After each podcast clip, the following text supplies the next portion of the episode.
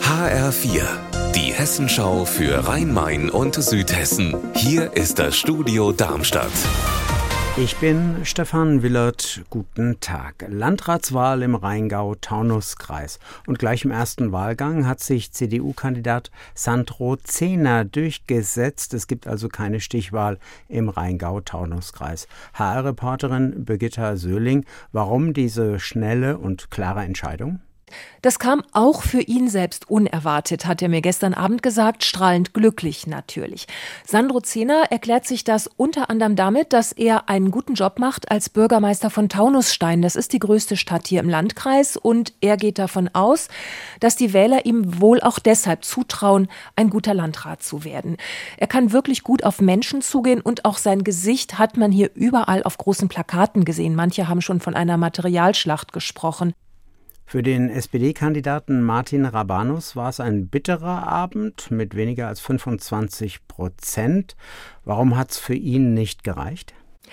Martin Rabanus war sehr enttäuscht gestern Abend, wollte sich aber nicht gleich zu Gründen äußern, sondern darüber auch tatsächlich nochmal nachdenken, auch mit seinem Team analysieren. Was für ihn sicher ungünstig war, ist, dass auch die Grünen-Kandidatin Sigrid Hansen schwach abgeschnitten hat mit nur 12 Prozent. Hätte die mehr Stimmen auf sich gezogen, wäre eine Stichwahl wahrscheinlicher geworden. Die Landratswahl im Rheingau-Taunus-Kreis ist entschieden.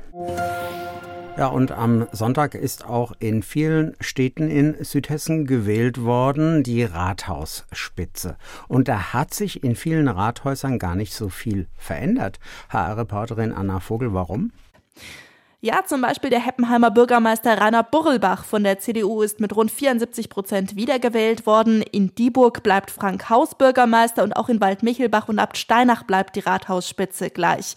In Bischofsheim muss der Amtsinhaber in zwei Wochen nochmal in die Stichwahl. Einen neuen Bürgermeister gibt es in Fränkisch-Krumbach. Matthias Horlacher von der SPD hat sich nämlich überraschend gegen den CDU-Amtsinhaber durchgesetzt. Unser Wetter in Rhein-Main und Südhessen. Viele Wolken, ab und zu auch mal Regen über Südhessen am Nachmittag, aber die Temperatur steigt an der Bergstraße auf bis zu 19 Grad heute. Ihr Wetter und alles, was bei Ihnen passiert, zuverlässig in der Hessenschau für Ihre Region und auf hessenschau.de.